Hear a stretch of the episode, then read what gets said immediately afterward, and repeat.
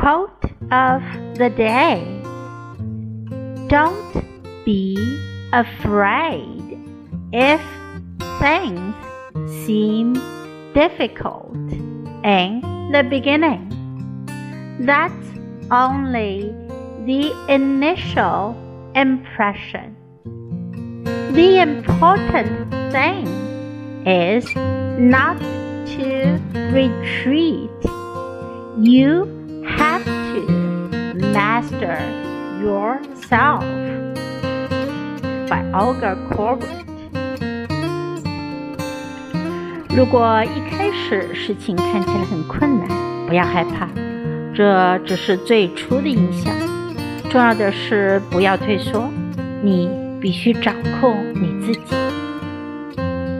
Don't be afraid if things seem difficult in the beginning. That's only the initial impression. The important thing is not to retreat. You have to master yourself.